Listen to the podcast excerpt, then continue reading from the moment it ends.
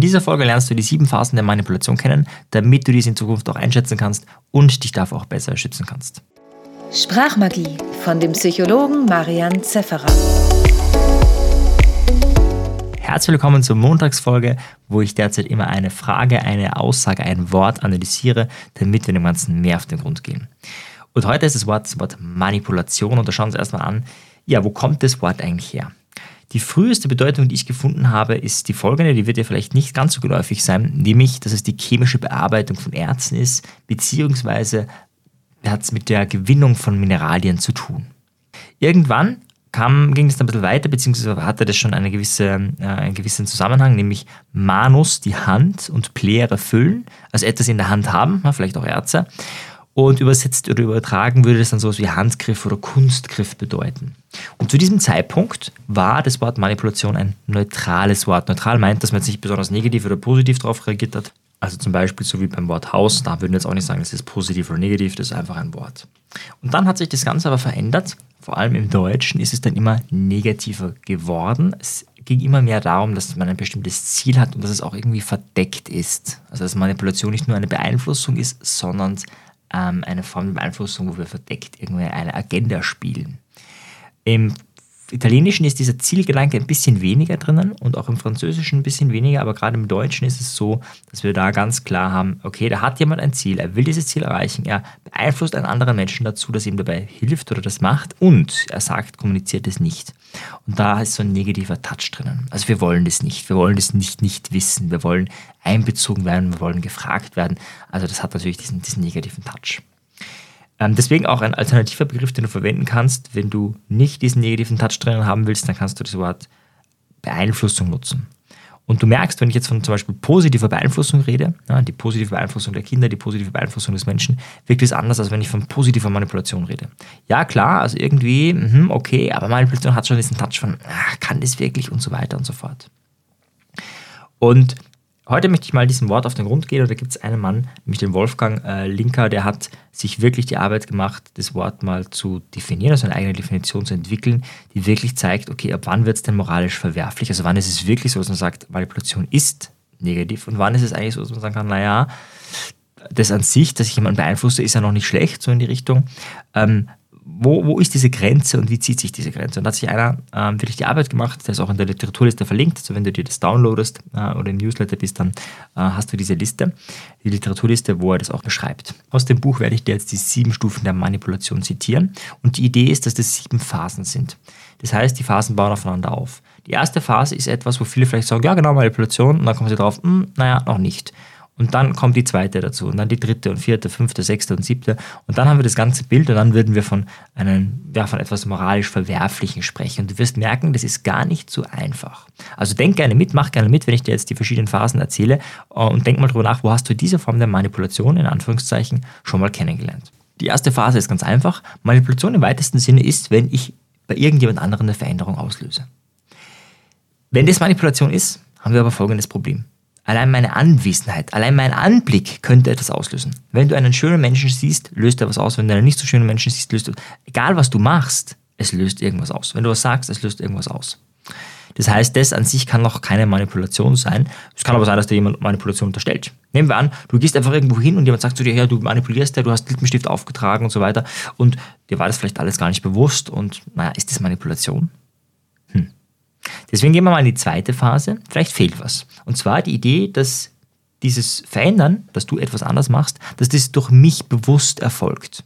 Das heißt, ich beabsichtige es auch. Also der Lippenstift, der oben ist, der beabsichtigt, dass jemand mich attraktiver findet. Also in meinem Beispiel ist es vielleicht blöd, das findet es wahrscheinlich nicht ganz so viel attraktiv mit Lippenstift, aber von der Idee her. Oder wenn ich jetzt sage, okay, äh, bitte abonniere diesen Podcast, dann sage ich das nicht einfach nur so nebenbei, sondern ich möchte, dass du wirklich diesen Podcast abonnierst ist die Frage, ist das schon Manipulation? Also da ist ja jede Bitte, die ich äußere, dass du irgendwas tust äh, oder nicht tust, eine Manipulation. Wenn ich dich, wenn ich einen Witz erzähle, dann möchte ich vielleicht, dass du lachst. Das ist meine Absicht, dass du lachst und dann lachst du wirklich, dann habe ich dich manipuliert. Das heißt, vielleicht müssen wir sogar noch einen Schritt weiter gehen. Phase 3. Vielleicht entsteht die Verwerflichkeit dadurch, dass die Kommunikation auf meinen Vorteil abzielt. Das heißt, ich will von meinem Gesprächspartner äh, profitieren. Aber wenn ich jetzt nach einem Glas Wasser bitte, dann habe ich einen Vorteil davon und mein Gegenüber hat keinen Vorteil. Das wäre beim Podcast abonnieren noch nicht ganz so. Da könnte ich sagen, okay, ich habe den Vorteil, ich habe ein Abo mehr, ich habe da eine Zahl höher stehen, darüber freue ich mich auch. Aber auf der anderen Seite kriegst du Bescheid, wenn eine neue Folge hochkommt. Das, da ist noch irgendwo was von Form von Austausch. Aber wenn ich jetzt ein Glas Wasser bitte, dann hat der andere ja gar keinen Vorteil, weil der muss aufstehen, der muss hingehen, muss, er selber hat kein Wasser davon. Also es ist schon, hm, ist das, ist das Manipulation? Oder wenn ich dich bitte, das Fenster zu öffnen. Es kann kein wirklicher Vorteil oder kein, kein wirkliches Manipulieren sein, nur weil ein Vorteil drinnen ist für mich. Fügen wir einen weiteren Aspekt hinzu. Phase 4. Der andere muss dadurch etwas leisten oder opfern. Naja, das ist auch beim Glas Wasser bitten oder wenn ich dich bitte, eine Fahrroute mir zu beschreiben, dann musst du dir ein paar Minuten Zeit nehmen, musst du überlegen. Oder wenn deine Kinder dich fragen, hey, ähm, wie geht denn die Mathematikaufgabe und du ähm, hm, Wurzel ziehen, genau, wie ging das normal, du musst nachdenken, es ist anstrengend. Das heißt, Menschen, naja, die oft freiwillig bieten die Zeit, Wasser, Kraft, Geld oder was auch immer aus, ohne sich ausgenutzt zu fühlen. Oder wenn ich dich bitte, mir Geld zu borgen, na, dann wäre das ja schon Manipulation, weil ich habe einen Vorteil, ich beabsichtige das auch, du musst auch was leisten, ja, du musst es leisten, dass du mir 20 Euro gibst, ja, du kommst, bekommst es zurück, aber naja gut, erstmal sind sie weg, die 20 Euro. Also das ist schon ein kleines Opfer, das du bringen musst. Und diese Art des Manipulierens ist auch die Basis unseres Wirtschaftslebens. Also das kann auch noch keine Manipulation sein. Also zumindest keine im negativen Sinne. Wie schaut es aus mit der nächsten äh, Ergänzung, Phase 5? Der andere stimmt der von mir geforderten Leistung zu, aber nur, weil ich ihn vorsätzlich in Unkenntnis über alle Konsequenzen lasse. Das heißt, hätte ich bestimmte Dinge gesagt, dann würde er mir kein Wasser geben. Hätte ich dir bestimmte Dinge gesagt, würdest du diesen Podcast nicht abonnieren. Hätte ich bestimmte Dinge dir noch zusätzlich gesagt, dann würdest du dieses und jenes nicht tun. Und hier würden die meisten sagen, ja, jetzt ist es Manipulation. Und ich möchte aber trotzdem bitten, bis zur Phase 7 zu gehen. Also ja, da würden schon viele sagen, das ist Manipulation. Und trotzdem werden wir hier viele positive Beispiele finden. Das heißt, es kann sein, dass du mit Absicht etwas verschweigst. Äh, und das machen zum Beispiel Eltern, Lehrer, Trainer, Autoren. Also ich gebe dir jetzt mal ein Beispiel. Als Trainer mache ich das so oft so, dass ich schon weiß, dass bei einem bestimmten Format manche Menschen, also bei einem bestimmten Vorgehen, das wir machen mit einer bestimmten Übung, manche Menschen scheitern werden. Manchmal schaue ich auch, dass das genau nicht passiert und manchmal ist es aber auch das Ziel, damit die Leute was daraus lernen. Das heißt, die haben dann in dem Moment vielleicht sogar kurz eine negative Emotion, sie ärgern sich darüber, lernen danach aber unglaublich viel mehr. Das heißt, bewusst lasst ich sie in Unkenntnis und hätte ich ihnen vorher gesagt, dass es eh nicht funktionieren wird, dann hätten sie es gar nicht gemacht. Also ich lüge sie sozusagen an, ich manipuliere sie, könnte man auch sagen, damit sie es tun und im Nachhinein haben sie aber etwas, nämlich einen großen Lernerfolg, den sie nicht gehabt hätten, hätte ich es nicht genau so gemacht. Das heißt, das ist eine Form äh, der Didaktik und die ist unglaublich sinnvoll. Das heißt, das machen, wie gesagt, Eltern, Lehrer, Trainer, Autoren. Ähm, Eltern sagen ihren Kindern oft, die wissen dann dessen, das, wenn man ihnen jetzt sagen würde, ja, dass wenn sie das tun würden, noch mal mehr Zucker essen könnten, noch mal mehr Kekse bekommen würden, dann würden sie es wahrscheinlich tun, das würden sie jetzt in dem Moment wollen, aber da du denkst, nee, Karies und so weiter, sagst du ihnen das nicht, ja, erklärst ihnen das nicht ähm, und lässt sie sozusagen die Information nicht bekommen, du manipulierst sie, könnte man sagen. Und das ist aber zum Besten von den Kindern. Und 20 Jahre später würden sie vielleicht sogar Danke dafür sagen, äh, wenn sie sich daran erinnern würden. Aber in dem Moment haben sie ganz, ganz an, was anderes im Sinn. Und wenn das schon Manipulation ist, tja, wenn wir zu 100% immer transparent sein müssten über alles, was ich äh, denke und sage, dann wird es schwierig. Das heißt, gehen wir noch eine Phase weiter, Phase 6. Die Idee ist, ich halte die Fakten zurück, weil sonst die Entscheidung anders ausfallen würde. Das heißt, hier geht es nicht nur darum, dass der andere in, äh, ich die Information verschweige, sondern ich weiß, der andere würde sich anders entscheiden, wenn ich ihm die Information nicht geben würde. Und da haben wir nochmal dieselben Beispiele. Also das Kind würde sich vielleicht für den Zucker entscheiden. Ähm, der Teilnehmer würde sich vielleicht dafür entscheiden, den leichten Weg zu gehen und nicht den harten, schwierigen. Wenn du ihm das vorenthältst, und auch da gibt es die positiven Beispiele, naja gut, dann kann es aber gut durchaus sein, dass sie dadurch viel mehr lernen oder eben sich besser ernähren oder was auch immer. Jetzt wird es ein bisschen ethisch schon fraglich, aber ich bringe das Beispiel trotzdem gerne rein. Was hältst du von einer Mutter, die gegen den ausdrücklichen oder zumindest vermuteten Willen ihres unmütigen Kindes einen ärztlichen Eingriff in dessen Interesse durchsetzen will? Und deswegen auch Einzelheiten verschweigt. Ja, also, dass man zum Beispiel nachher keine Ahnung, dass das noch ein paar Wochen dauert mit Schmerzen und so weiter. Also, dass man darüber gar nicht so viel Aufmerksamkeit gibt, sondern ähm, die Mutter möchte gerne einen Eingriff, das Kind ist, nehmen wir mal, zehn Jahre alt, das Kind möchte das nicht und die Mutter setzt es durch äh, und die Mutter denkt, dass wenn sie wirklich alle Informationen geben würde und wie es ist und wie die Chancen sind und so weiter, wenn man es wirklich durchbesprechen würde, dass das Kind erst recht Nein sagen würde. Weil dann, keine Ahnung, eine Wunde sichtbar ist, eine Operationswunde oder warum auch immer, sich die Mutter denkt, naja, Optik ist wichtig fürs Kind oder so, oder das Kind meint es. Und aufgrund dieses Wissens, wenn man sagen würde, dann würde das Kind sich dagegen entscheiden oder würde noch vehementer sagen, ich möchte das nicht. Ist das Manipulation? Also hier kann man geteilter Meinung sein, da gibt es nicht die einzig wahre Richtung. Es kann sein, dass du sagst, ja, sollte, also ist gut so, oder dass du sagst, hey, es geht gar nicht, das Kind ist zehn Jahre alt, also das kann, äh, das, da gibt es unterschiedliche Meinungen. Ja. Aber trotzdem ist es nicht so ein Schwarz-Weiß. Ich hoffe, dass das an dem Beispiel klar wird, dass wenn ich sagen kann, das ist immer schlecht oder das ist immer gut. Und wie gesagt, auch im Training erlebe ich das ganz oft, dass die Entscheidung anders ausfallen würde, wenn ich das gleich transparent kommunizieren würde. Danach sind die Leute aber extrem dankbar. Die siebte und letzte Voraussetzung für negatives Manipulieren, die siebte Phase, ist, dass du verschweigst und zwar aus einem Grund, aus Eigeninteresse und zwar allein aus Eigeninteresse. Das heißt, wenn die Mutter nur an sich denkt, ich möchte mein Kind behalten, ich möchte, dass mein Kind so und so ist, das Kind ist mir scheißegal, ob das leidet oder ist mir wurscht, ich möchte das jetzt so, dann würden wir sagen, das ist Phase 7. Wenn die, kind, äh, wenn die Mutter an ihr Kind denkt, ihr äh, Kind liebt und sagt, okay, für mein Kind mache ich das jetzt und ich bin mir sicher, dass es zum Besten des Kindes ist und dass das Kind das auch in zehn Jahren so sieht, aber jetzt im Moment sieht es noch nicht so, ähm, dann würden wir eher, dann wäre die Phase noch nicht so drin. Das heißt, die Phase 7 ist die Idee, mein Eigeninteresse. Es, es geht nur um mich. Und dann würden wir sagen, wenn ich dich jetzt bitte, bitte abonniere diesen Podcast, würden wir sagen, die Phase 7 ist nicht gegeben. Also gehen wir es nochmal durch die einzelnen Phasen. Wenn ich dich jetzt bitte, bitte abonniere diesen Podcast. Phase 1, ja, ich beeinflusse dich. Phase 2, ich mache das bewusst. Ja, muss man sagen. Also ich hätte jetzt wirklich gerne, dass du diesen Podcast abonnierst, also von dem her, ich mache es bewusst. Drittens, es nutzt mir. Ja, es nutzt mir, muss man einfach ganz klar sagen. Ich habe ein Abo. Es ist schön, freue ich mich. Viertens, ich fordere dir etwas ab. Naja gut, der Klick ist jetzt also fordern ist ein bisschen übertrieben, aber man könnte schon sagen, naja gut, du musst draufklicken, abonnieren. Ja? Und von dem her ja, nicht viel, aber es wird uns gefordert. Fünftens, weil ich dessen Unwissen verschuldet habe. Gut, hier steige ich aus. Äh, da würde ich sagen, also welches Unwissen? Da ist nichts gegeben. Also es ist nicht so, dass ich dir irgendwas verschweige.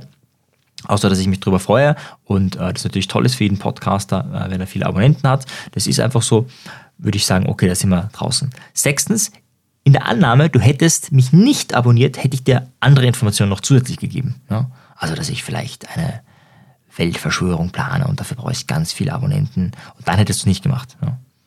Keine Sorge, habe ich nicht geplant, ja. ist nicht mein Ziel. Und siebtens, weil nur ich zähle, weil nur meine Interessen zählen. Äh, genau, das sehe ich auch nicht als gegeben.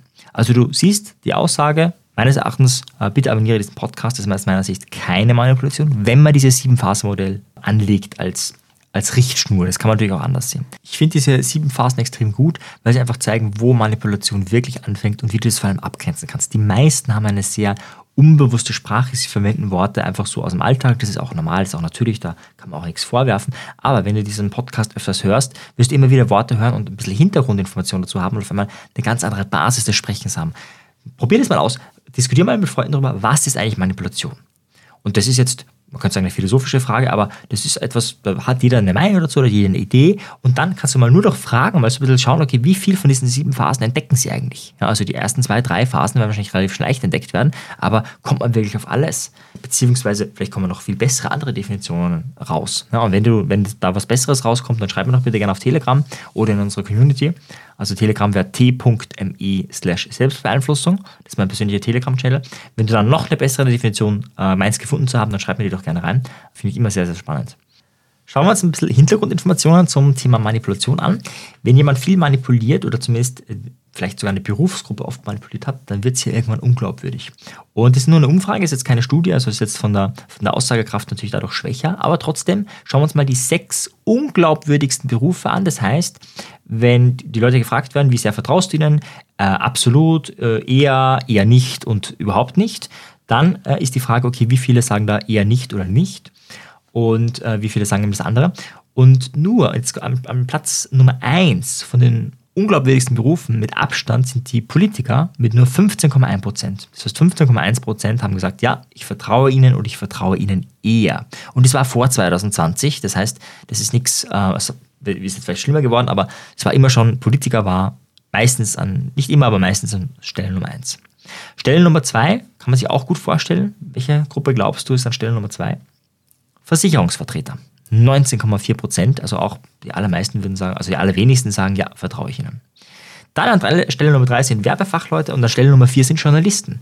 Das ist auch hochgradig spannend, dass Journalist, der eigentlich dafür da wäre, die Wahrheit zu suchen, also zumindest der investigative Journalist, hätte das, also sollte das auf seine Fahne schreiben. Und eigentlich ist ja die Idee, naja, die geben ja nur die Informationen. Nein, wir merken eben durch Framing und so weiter, die geben nicht nur die Informationen, es wird Meinung gemacht dadurch. Und es zeigt sich im, im Bild wieder, also an Stelle 4 der unglaubwürdigsten, also der Menschen, denen am, der Berufe, die am wenigsten vertraut wird, das ist relativ hoch.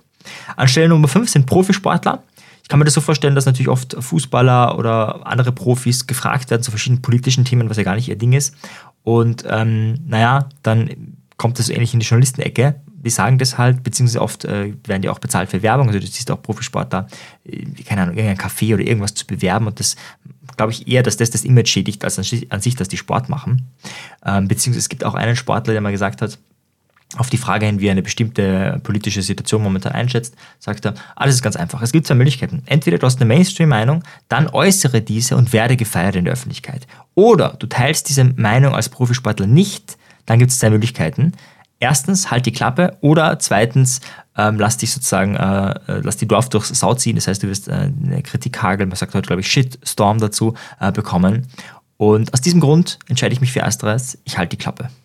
Und viele Profisportler äußern sich dann aufgrund des Geldes oder warum auch immer, oder vielleicht, weil sie es auch wirklich so sehen, doch. Und deswegen kommt das einem so vor, dass die dann doch manipulieren oder das ist vielleicht der Grund, warum die da an dieser Stelle sind. Ja, Stelle Nummer 6 sind die Banker, auch immerhin noch 39 Prozent, äh, die ihnen den vertrauen, also 61 Prozent vertrauen ihnen dann nicht.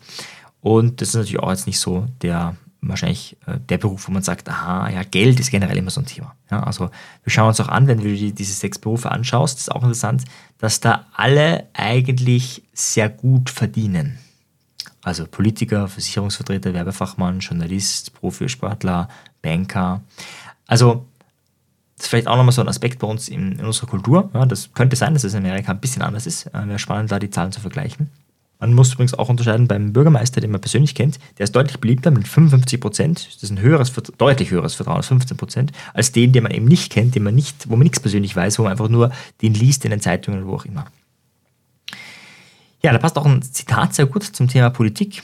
Und zwar ist es von Robert Lay, der hat gesagt, das Reden von Freiheit anstelle des Gebens von Freiräumen ist ein beliebtes Manipulationsinstrument pseudodemokratischer Diktaturen. Das Zitat hat es in sich, vielleicht willst du da auch mal mit Freunden drüber diskutieren. Es gibt noch ein wunderbares Beispiel von Milton H. Erickson. Der ist einer meiner großen Mentoren und ganz, ganz, ganz viele Storytelling-Fallbeispiele, ganz viele Beispiele, wie Menschen verändert werden, positiv verändert werden, stammen von ihm. Er gilt als einer der Begründer der modernen Hypnotherapie. Wenn du da vielleicht grundsätzlich mehr willst zu seiner Geschichte, von seinen Stories, dann sei einfach auf dem Telegram-Kanal aktiv. Schreib mir da auch gerne rein ich passe mich doch immer wieder an, was so die Themen sind, die einen interessieren. Ich kann mir auch vorstellen, dass man einfach zu bestimmten Menschen, die einfach wirklich wahnsinnig Tolles geleistet haben, äh, im, im, Bereich auf Sprachmagie, und da gehört er dazu. Er wird auch von manchen als der Wizard of the Desert, also der Zauberer der Wüste, weil er einfach in der Wüste gelebt hat. Also nicht in der Wüste, aber in einer sehr heißen Klimazone, Phoenix, Arizona. Wenn dich das interessiert, dann schreib einfach oder ja, gib, uns, gib mir Bescheid auf dem Telegram-Kanal t.me slash Selbstbeeinflussung. Beziehungsweise gibt es da auch noch eine tiefere Community, die ich aufbaue, auch einfach ein bisschen ja, intellektuell mit den Leuten zu diskutieren, einfach ein bisschen tiefer, die, die da ein bisschen mehr wollen da in dem Bereich. Die gibt es da auch. Also in einer der zwei Communities kannst du mir da reinschreiben. Sind natürlich auch beide in den Show Notes verlinkt. Und dieses Fallbeispiel ist folgendermaßen. Ericsson hat eine Gruppe von Therapeuten, die sich weiterbilden bei ihm. Und einer der Therapeuten sagt, ich kenne da jemanden, der sagt, du manipulierst deine Klientin. Ähm, wie antwortest du denn darauf? Und Ericsson lächelt ein bisschen und sagt, weißt du, wenn du die, an der Tür klopfst, manipulierst du mich nicht dann auch zur Tür hinzugehen? Er nickt. Wenn ich dich reinlasse und dir einen Stuhl anbiete, manipuliere ich dich dann nicht, dass du dich hinsetzt? Wenn ein Lehrer möchte, dass seine Schüler gute Noten bekommen, manipuliert er seine Kinder nicht? Wenn Eltern wollen, dass ihre Kinder zu guten Menschen werden, manipulieren sie dann nicht ihre Kinder? Wenn du Eis kaufen möchtest oder dein Kind ein Eis will, manipuliert dich dein Kind dann nicht auch? Und er gibt noch viele, viele weitere Beispiele von dem, was man durchaus als Manipulation, Manipulation sehen kann, je nachdem, ob man die sieben Phasen anlegt. Die gab es damals noch nicht oder nicht. Und er hat resümiert zu sagen, sag deinem Kollegen oder sag deinem Freund, ja, dass ich ihm gerne äh, beitrete im Club der Manipulatoren. Und ich finde das Beispiel sehr schön, weil ich mache ja neurolinguistisches Programmieren, das heißt, es ist Coaching und Training und das ist ein wunderbares Handwerk, aber es hat äh, irgendwann mal den Ruf bekommen, da lernt man zu manipulieren. Was so inhaltlich gar nicht so korrekt ist, weil die Manipulationsstrategien von Cialdini und so weiter, die werden dort gar nicht unterrichtet, also zumindest ist es nicht der klassische Lehrplan. Aber wir beschäftigen uns ganz viel mit Sprache und wie Sprache wirkt. Und dadurch erkennen wir, also die Leute lernen bei mir sehr gut, wie Manipulation funktioniert.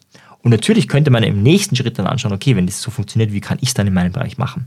Aber an sich NLP lehrt erstmal die Sprache und wie wir mit Sprache beeinflussen, beziehungsweise wie beeinflusst wird, also einfach die Dekonstruktion dessen.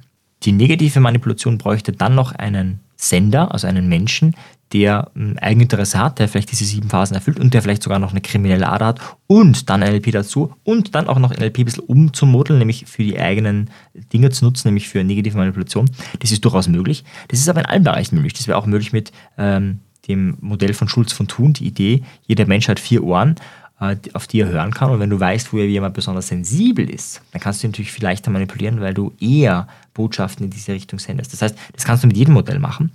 Und deswegen ist der Vorwurf ein bisschen strange.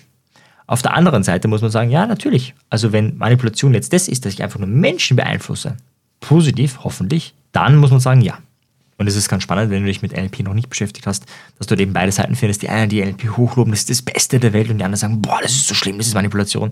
Ja, und beide haben wahrscheinlich irgendwo ihre Wahrheiten, ja, oder irgendein Kern ist wahr, aber so ganz stimmen tut dann doch beides nicht. Und ja, wenn du dein eigenes, nicht mal das Bild machen willst, dann kommt so eine Ausbildung von mir. Nein, Spaß beiseite. Das wäre jetzt sehr manipulativ. Aber wenn du da mehr wissen willst, kannst du natürlich mal auf unserer Seite vorbeischauen.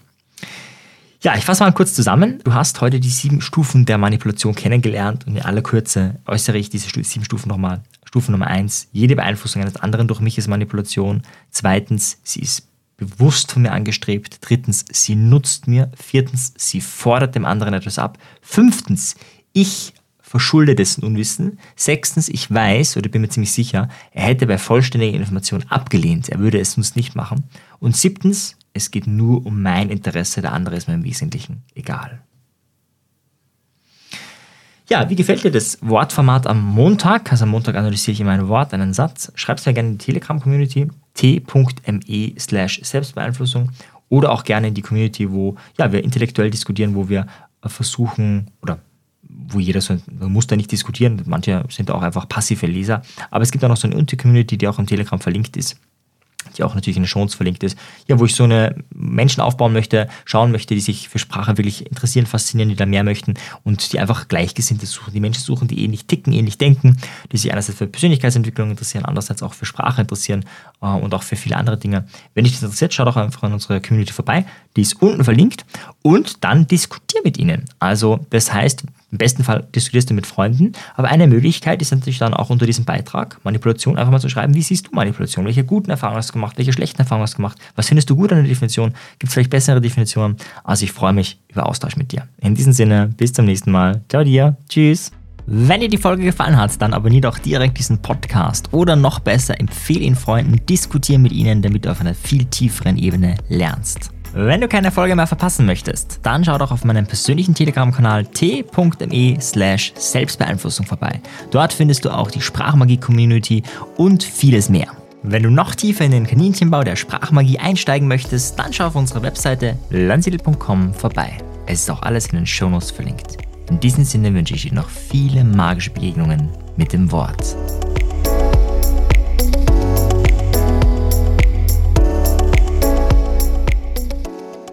Gibt eine Technik, die in einer renommierten Klinik untersucht wurde und die eine Wirkweise von fast 100% bei den Patienten hatte. Es sind vorwiegend Burnout-Patienten und die hatten in Bezug auf Angst und Stressreduktion phänomenale Effekte. Wie die Technik funktioniert, erfährst du in der nächsten Folge, also am besten gleich abonnieren und dranbleiben. Bis dann. Tschüss.